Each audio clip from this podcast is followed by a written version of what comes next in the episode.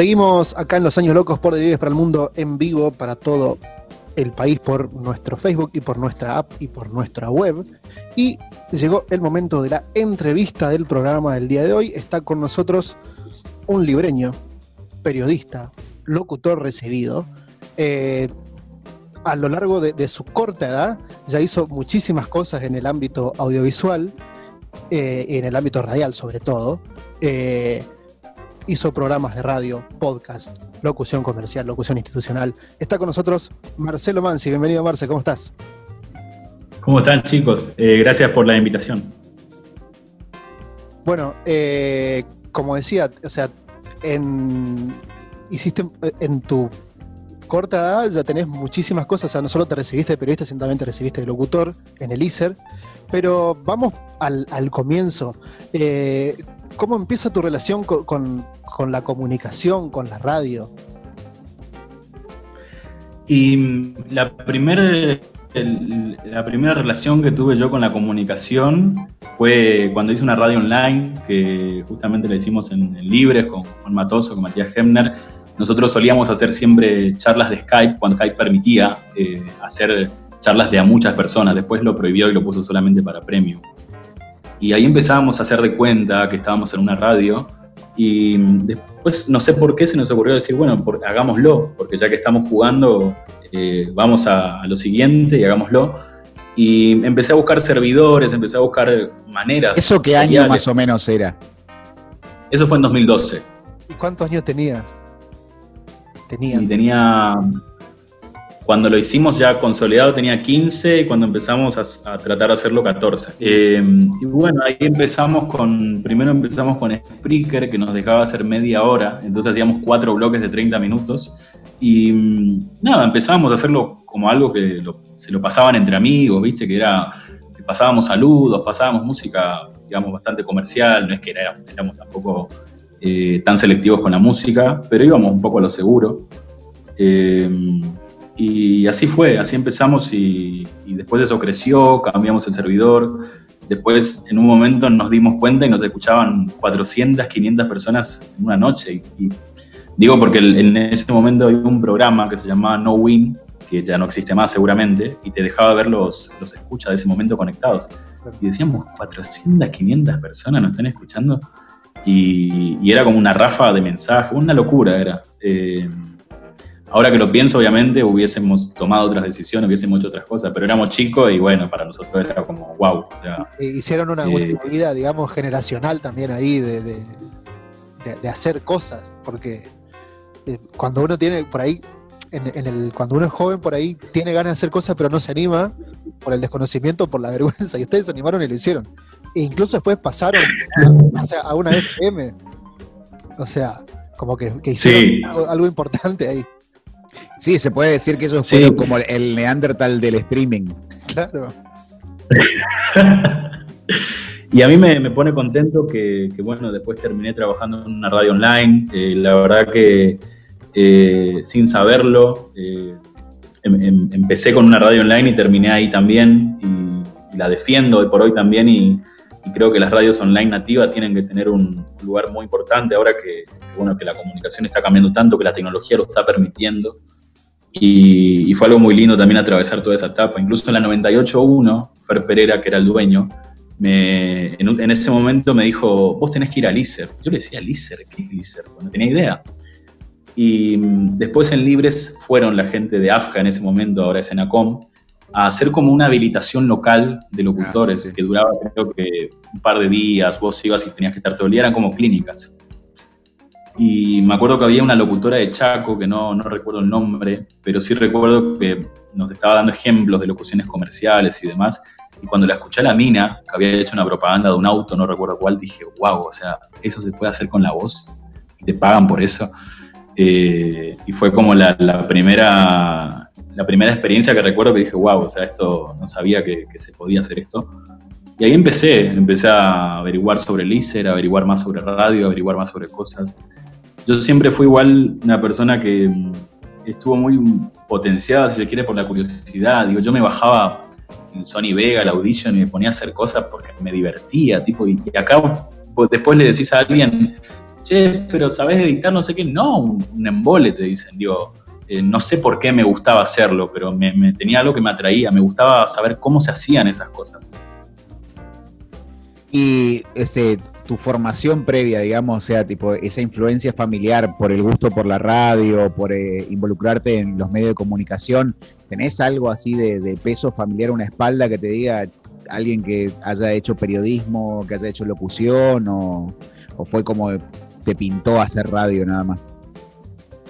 Tenía mi primo que en ese momento era DJ y estaba también en Radio Fénix, que seguramente conocen.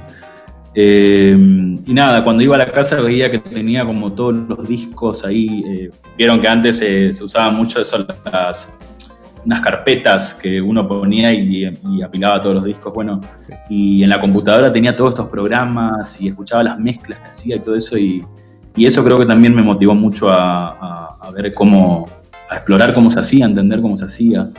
Eh, pero esa fue la única, lo único que tuve, digamos, mi vieja no hace nada referido a la comunicación, mi viejo tampoco, mis amigos eh, ninguno, así que bueno, fue algo eh, motivado por ese lado también. Y por bueno, yo también creo que el, internet no es, el internet ahora no es el mismo que, era antes tampoco, digo, yo me crié con, con Taringa, Megoplot, Rapillare, con, con, cosas que digo, todo lo que querías, cualquier cosa estaba en internet. No había, ni siquiera había todas esas cosas que hay ahora de restricciones, de bueno, de, te ponen, eh, te ponen un stick. el captcha, el no soy robot. Copyright. Claro, no. Y aparte, viste que ahora YouTube, Facebook y eso está prohibiendo a mucha gente, no sé. Hizo videos con una música, te lo bajan. Bueno, eso antes no había. Podías hacer, subir y bajar lo que quieras. Y eso también a mí me encantaba. Yo me acuerdo que lo disfrutaba muchísimo eso.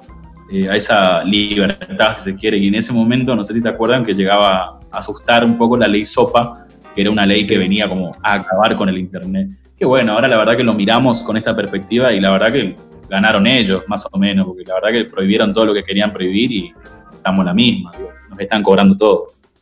Y contanos un poco de, tu formación. Estudiaste primero periodismo y terminaste, eh, después estudiaste locución, ¿no? En el ICE. Sí. Eh, empecé en Ether porque me habían recomendado mucho de las opciones que había, era Ether o TEA, que también, bueno, TEA es bastante reconocido acá, eh, TEA Imagen. Y bueno, yo la verdad que no estaba con mucho, no tenía mucho background cuando empecé periodismo, no, no tenía mucha lectura, mucha escritura y justamente empecé más como un objetivo que me permita llegar al ISER un poco más formado, porque siempre mi objetivo fue entrar al ISER y hacer locución. El periodismo lo hacía más como algo para acercarme un poco, pero no me arrepiento de haberlo hecho porque te nutre de muchas herramientas que voy a decir, bueno, eso se aprende, bueno, pero después eh, depende qué tan caro termines pagando aprenderlas, porque por ahí, no sé, te mandas un error al aire, te mandas una cagada y por ahí si vos te hubiese formado un poquito más en periodismo y no lo hubieses ignorado, eh, te hubiese ayudado. ¿Y, cómo fue esa, experiencia, digamos, del ISER, que es un, instituto público que tiene un ingreso, que es exigente, que, también uno también se tiene que ir forjando su, su, camino ahí, ¿no? Contanos un poco. Sí. Y el ISER, la verdad que mm, también creo que uno se da cuenta que, hay un, poco de suerte, por lo menos un, poquito, hay que reconocer, porque son 2.000 personas que ingresan, eh, digo, 2.000 personas que se postulan y entran entraban 90, cuando yo hice el ingreso entraban 60, eh, más o menos. Eh, y digo, era muy poco, incluso si fuesen 100, 100 eh, de 2000, digo, no hay muchas chances tampoco. incluso hay, muchas historias de locutores después reconocidos que rebotaron varias veces en, el ingreso del ISER, ¿no? Sí, sí, sí, sí. ¿Vos entraste de una? sí, sí, sí, yo entré en la primera. yo me había preparado con una. Yo empecé a, buscar, había una página que se llamaba Alternativa Teatral, que se llama, y ahí empecé a buscar como algo de práctica, algo así, para hacer, viste, hacerlo ad honorem, pero bueno, que, te, que les sirva a ambos, que me sirva a mí, que le sirva a la persona que lo haga. Y encontré un chabón que estaba haciendo un radioteatro y hacía como grupos, eh, nos juntábamos a una casa y hacíamos radioteatro.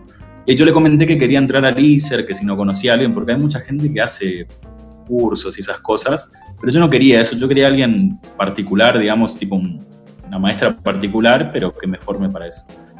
Y el chabón me recomienda a una chica, se llama Sabrina, que después fue ella una de las personas que me dio el diploma, mi madrina.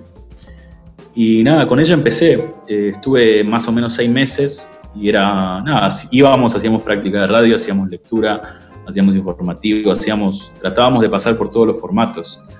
Eh, y eso fue lo que me ayudó porque la primera etapa es, eh, es eso, lectura, casi lectura plena.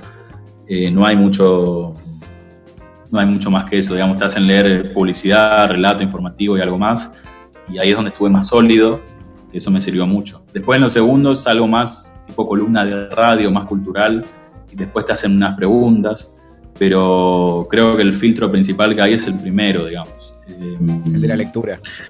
Claro, y yo me preparé muchísimo para ese y, fui lo más confiado posible para eso. Después el otro ya estás un poco más tranquilo porque conoces ya tu situación, eh, inevitablemente empezás a especular y, ya sabes qué tantas chances tenés para entrar. Pero, pero sí, es bastante estresante también el, por ese lado del ingreso, porque nada, vos entrás, son tres, son tres docentes que están ahí, que hacen de jurado, y, nada, tenés que sacar más de cinco, que bueno, eso es fácil. Eh, pero nada, si ya en la primera reprobaste, no tenés eh, no hay vuelta atrás, digo, ya no entras. Y es de esperar al otro año de nuevo y así. Eh, lo que tiene el ICER es que es el único lugar eh, público, digamos, para, para estudiar público y de calidad también, porque es inevitable nombrar su calidad. Y yo quería entrar ahí, bueno, y, por suerte también se pudo dar. Por suerte, por esfuerzo y por muchos otros factores se dio. Y, así fue. Y, y, realmente ha sido muy, muy grata, creo, la cursada. Eh, me hubiese gustado capaz que se involucraran un poco más las carreras entre sí, porque en el ICER no es solamente locución, hay también guion, hay también eh, producción y dirección de radio y TV, hay otras cosas ahí, pero, pero bueno, es, creo que, que lo forman a uno lo suficiente como para que después pueda encaminarse también. Ahí nos estabas comentando un poquito sobre algunas experiencias con eh, alternativa teatral. ¿Vos estuviste trabajando o iniciaste alguna experiencia radial mientras estabas cursando en el ISER? Sí, eh, incluso antes. Yo en, en 2016 había empezado un programa en Radio Sónica que se llamaba Sobremesa. Éramos yo era el único periodista, todos los demás eran locutores que estaban ya en medio de la carrera o estaban terminándola.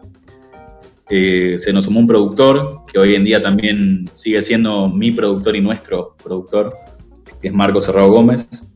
Eh, y nada, ahí empezamos, que era un magazine que queríamos hacer como, bueno, un programa, si se quiere, de práctica para empezar a conocer.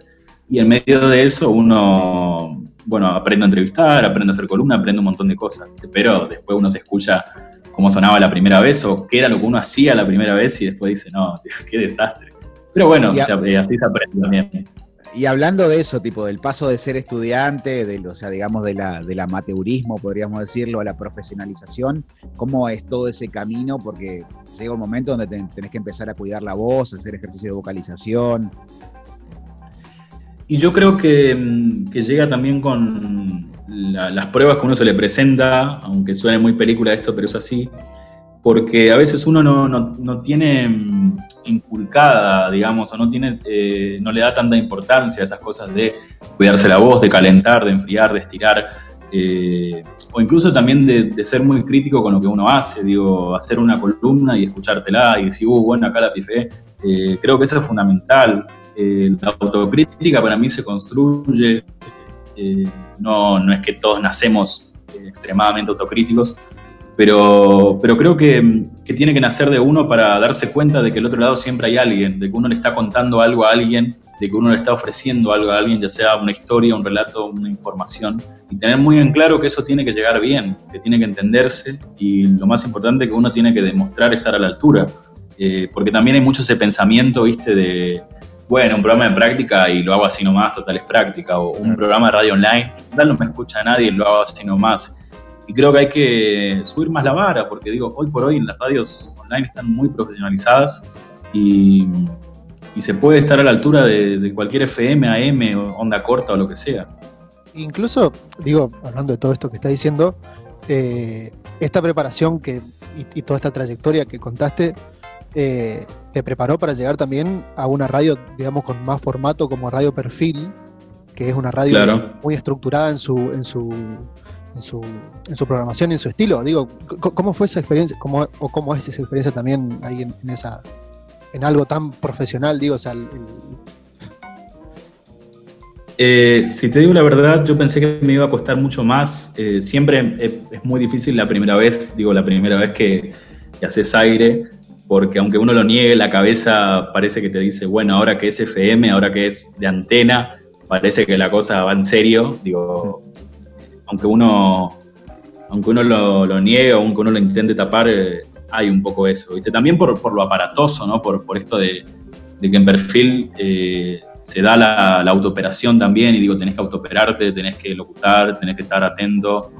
Eh, yo, la verdad pensé que iba a ser mucho más complicado, pero no, la verdad que fue una buena experiencia. A mí me gustaban mucho los informativos, me gustaba mucho eh, lo que eran las noticias y, la primera experiencia fue muy buena. Después fue todo bastante en automático, eh, no tuve grandes problemas. Eh, sí me, me, hizo ver como un, poco el lado más real, si se quiere, de, del locutor de informativo porque eso es, digamos, vos estás una hora y tenés que estar la hora entera de corrido leyendo, dando el clima, dando la hora y tipo es muy estructurado. Lo bueno de esa estructura es que creo que te hace equivocarte menos. O sea, te puedes equivocar, pero voy a tener la estructura, vas a seguirla y punto. Digo, es ese camino. Pero en cuanto a la experiencia, creo que sí, creo que, creo que me enriqueció, pero que no fue más complicado de lo que yo creía que iba a ser. Eh, creo que te, mete un poco esa adrenalina, ¿viste? Si se quiere, de, de, dejarse llevar un poco. Porque no sé, yo pienso, si mañana estoy en la pop o en la 100, digo, tampoco puedes estar pensando cuánta gente te está escuchando. Si te equivocaste, tampoco puedes pensar en el error, no te puedes quedar ahí, tienes que seguir, eh, que es lo que te dice todo el mundo. Entonces creo que eso te, te forma en, ese sentido, ¿viste? En, en el sentido más, más profesional, que vos ya adoptás un poco esas reglas del medio que son bastante parecidas en, varios lugares. También sabemos que estuviste, que incursionaste en el doblaje. ¿Cómo fue esa experiencia? Ah, este, ¿Qué trabajos realizaste? Por ahora estoy empezando eh, de a poquito. Eh, ¿Hay algún proyecto así conocido o es muy... No, todavía no. Eh, Doblé para Investigation Discovery un bolo, eh, ese fue bastante chiquito. Después tuve dos participaciones en una miniserie que se llama Guerrilla, que no sé cuándo sale porque a veces doblás y te dicen, no, bueno, las series de Turner y Turner tiene 8000 canales y no sabes ni cuándo ni por dónde. Mucho filtro también para llegar a Mucho filtro, claro. Sí, sí, sí. sí. Eh, yo tenía una, una, compañera que, era, que es actriz de doblaje y con ella empezamos, este año habíamos empezado a hacer como un taller, pero muy bastante íntimo, porque no es que no, era un taller abierto, digamos, fue algo que le pedimos nosotros. Y nada, yo confío mucho en su feedback, eh, creo que es muy profesional ella y fuimos ahí tratando de mejorar algunas cosas. Eh, lo que tiene el doblaje es que te exige muchas cosas porque tenés, no solamente tenés que hacer neutro, sino que tenés que cuidar la interpretación y el lip sync que coincidan y digo un montón de cosas que, que te dan cierta destreza, ¿viste? Y bueno, cuando se dio la oportunidad, eh, por suerte lo pude hacer, salió todo bien. Eh, quiero seguir profesionalizándome, quiero seguir haciendo doblaje. pero bueno, por ahora estoy empezando a dar mis primeros pasos recién en, en Civisa. Este, y bueno, grabando ¿no? en la modalidad que, como ustedes sabrán, es eh, desde casa, home office. Así que, bueno, espero también que cuando se reanude la posibilidad de volver a los estudios podamos, pueda yo tener la experiencia de, de pasar y, tener el atril y tener la pantalla y todo lo que corresponde para grabar cómodamente, ¿no?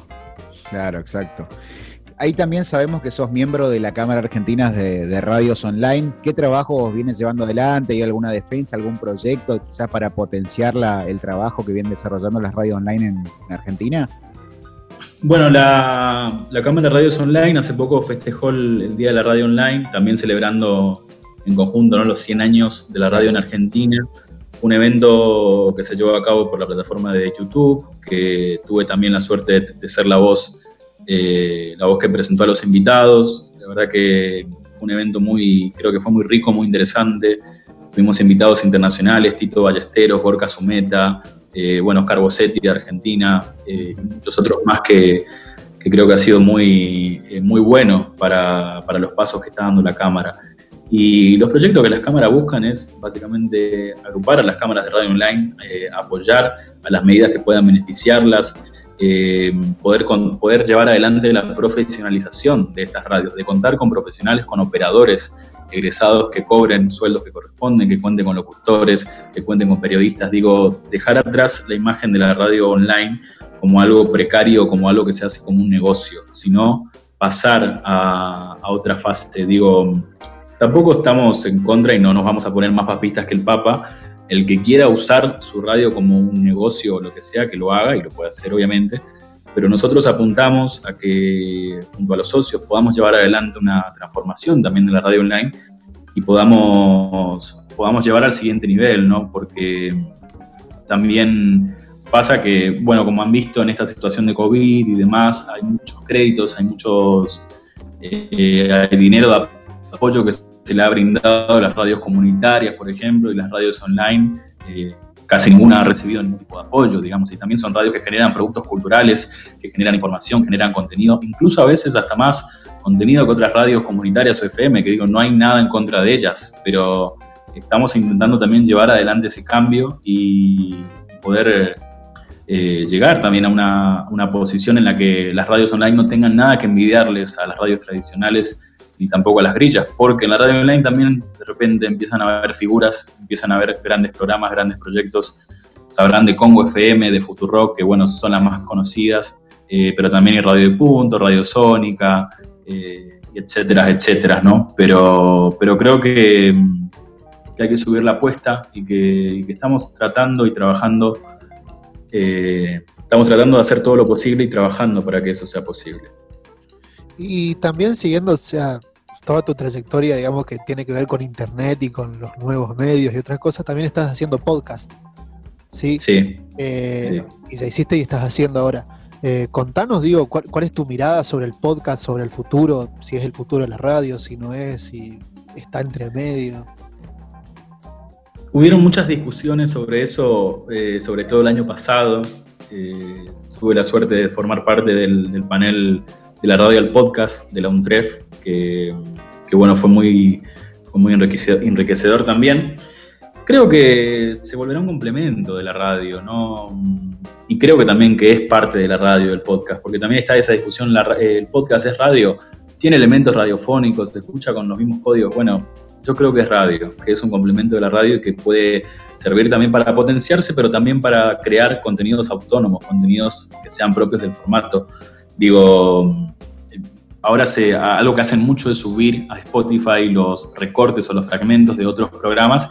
Hay mucha gente que no llega a escucharlos por A o por B y los escucha en Spotify. Está escuchando radio, pero a través de una plataforma y on demand. Digo, no está mal tampoco la radio a la carta, pensar la radio como radio a la carta. También están los defensores de la radio en vivo, que está perfecto, pero creo que las ofertas, si son más, cada uno puede elegir. Digo, no es que por escuchar podcast no vas a poder escuchar radio. Aparte, nadie escucha un podcast o un programa, todos escuchan varios. Y, el podcast, digo, si querés escuchar el vivo, te vas al vivo, el podcast va a seguir ahí mientras eh, vos estés escuchando otra cosa. Y ahora estás haciendo un podcast que se llama A Sangre Fría, que, sí. que, es un podcast, digamos, más, más narrativo, ¿no? Que, cuenta una historia. Y ahí tipo que mezclas las dos cosas. Sí, eh, yo había empezado con un podcast que era de Breaking Bad, que era un, podcast más charlado, que viste que ahora HBO eh, lo hace mucho, de lanzar, lanzan la, la serie y después lanzan el podcast. Como yo había visto que no había ninguno de Breaking Bad, dije, bueno, vamos a hacerlo y ver eh, qué sale y vamos probando cosas, quitando.